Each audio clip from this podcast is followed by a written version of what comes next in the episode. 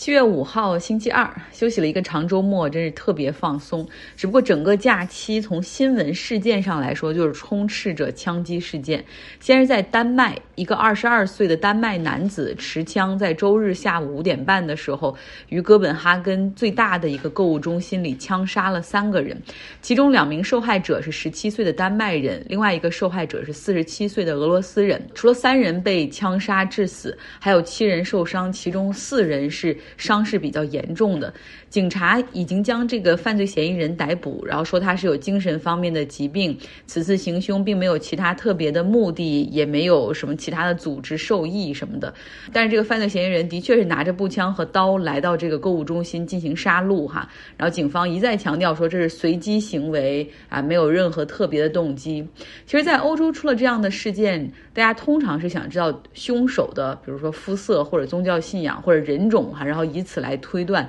他的一个动机。那警方呢表示，犯罪嫌疑人是一个 ethnic Dane，就是纯纯的丹麦人哈。然后就认为说这个事儿根本就不是恐怖袭击，而是精神上的疾病等等。其实美国这边已经很明确了哈，就是哪怕是白人，他只要进行对于平民的大规模的枪击，都可以定性为 domestic terrorist，就是国内的恐怖主义。那而且呢，就是美国这边犯罪嫌疑人他被逮捕之后，呃，假如说有证据确凿的情况下，他的姓名、照片会立刻见诸于报端和各种网站上。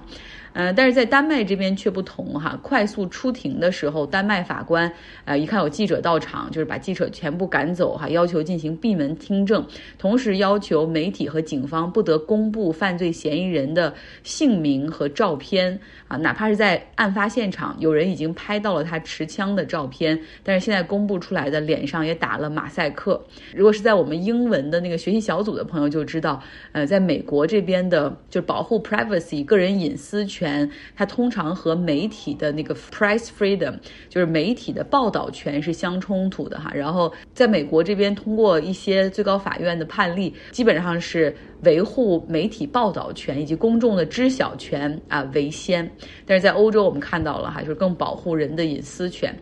那这个丹麦发生的这个枪击事件，案发是在哥本哈根最大的市中心，而且附近是有一个中学以及一些学生公寓，所以那是一个年轻人聚集的街区。附近呢还有一个体育馆，在。周日的当晚，其实还原计划有 Harry Styles 的演唱会，所以其实有很多年轻人那一天是聚集在那个附近。那当枪声响起的时候，很多人就跑向厕所更衣室进行躲避。啊，其中有一个厕所不太大，但是挤了十一个人，大家在那儿就地避难。那在第一枪开打之后十三分钟，哈，警察是逮捕了这个枪手。我们也希望关于看到这个枪手的更多信息。就不能说一句话是以精神疾病了事哈。在美国这边的七月四号国庆节当天。呃，美国全国各地上上下下通常都会有很多的活动进行，比如说有 parade 大游行，还有各种游园会等等。那在芝加哥大都市圈的 Highland Park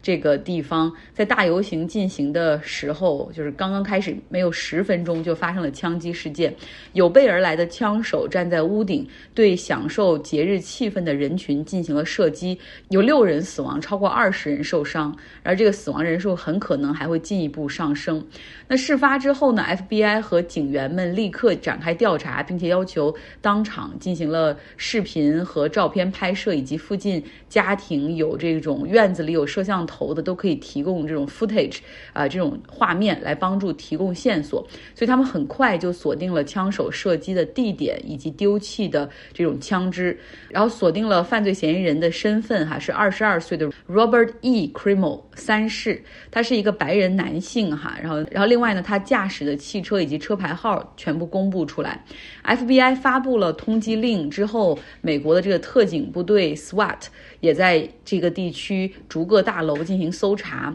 芝加哥地区的一些庆祝活动以及其周边哈也是全部取消。然后当地的居民们要求，呃，留在室内，因为这个犯罪嫌疑人他可能还有很多武器，十分的危险。几个小时之后，警方将犯罪嫌疑人逮捕。目前对于他动机的调查还在进行之中。伊利诺伊州的州长发表电视讲话说，现在大规模枪击事件已经成为了美国人几乎每周都要经历的事情。有很多人会说，别在国庆日这一天提什么枪支管制，这会令这个国家分裂的话题不适合在今天说。啊，但是我要告诉你们，没有什么比今天更好的日子，大家一起来思考这个问题了。想一想那些 founding fathers，那些国父们哈，写出宪法第二修正案的时候，国父们拿的是长枪，那种枪是打一发之后就要打开，然后重新填上子弹。而现在今天，大量的自动步枪被拥有、被持有、被使用，那一个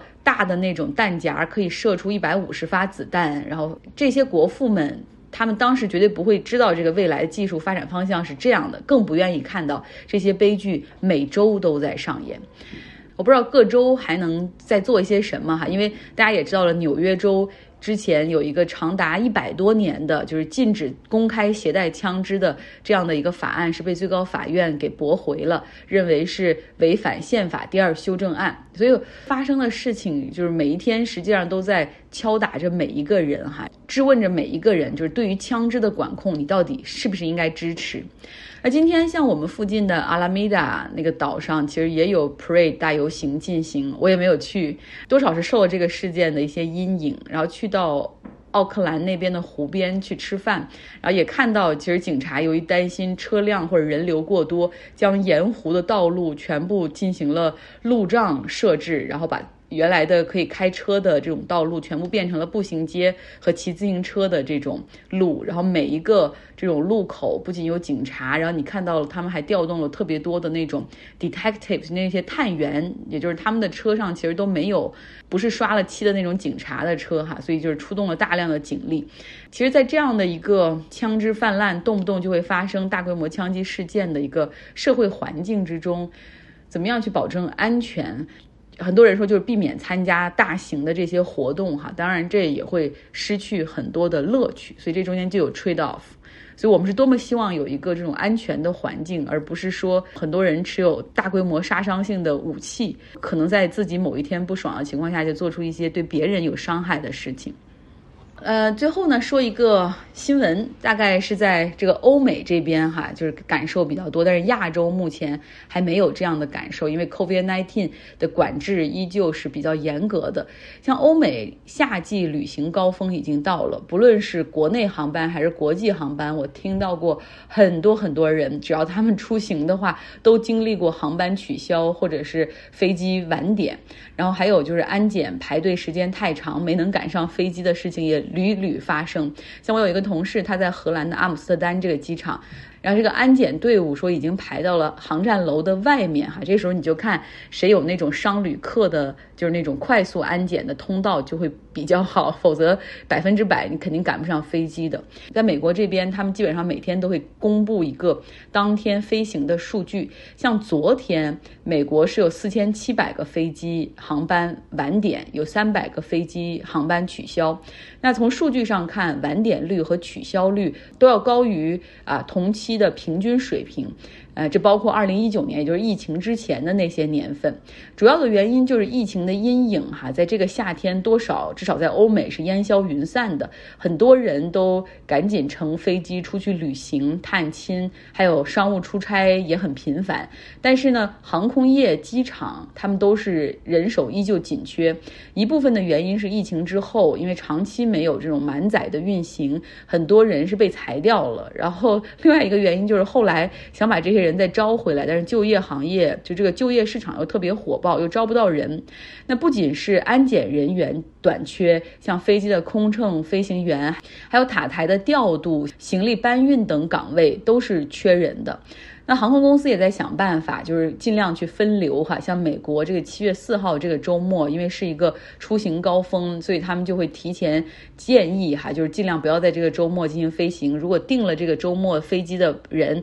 他们会打电话，就是说你你愿意改签吗？可以给你改到七月八号啊，要不然你去机场很可能也会出现取消或者延误。像美国航空公司，它更是给飞行员提供了三倍的工资，鼓励他们鼓励他们哈，可以提出就是比。比日常排班飞的多一点啊，就是给他们这样的这种薪资奖励。总体来说，目前呢，航空旅客的整体体验是非常糟糕的，因为油价还是一百一十美元左右，所以飞机票价会比较贵，但是准点率却在下降，在欧洲尤其的明显哈。他们说今年这个夏天的票价的价格是哪怕二零一九年的时候的这个三倍之高，呃，像伦敦、阿姆斯特丹、柏林、里斯本都是出现大面积的延误。从四月份到六月份，整个欧洲的晚点率、取消率都是美国航空业的二倍。那像从德国、法国、英国、意大利、西班牙出发的乘客，呃，说这个统计数据显示，今年的这个数据比二零一九年同期还要高两倍。也就是说，经过两年多来的疫情，大家很多人夏天哪儿也没去哈，现在在进行这种补偿性以及报复性的旅游。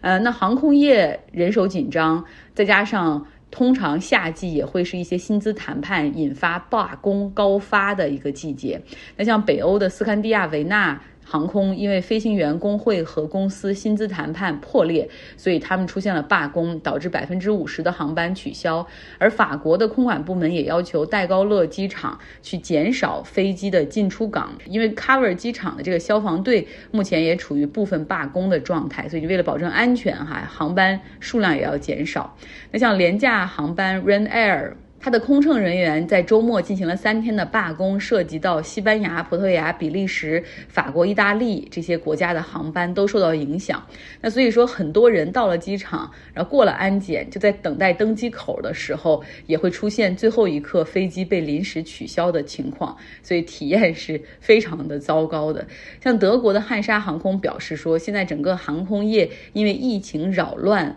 啊，然后这种混乱 chaos 大概要到。今年年底吧才会完全的恢复，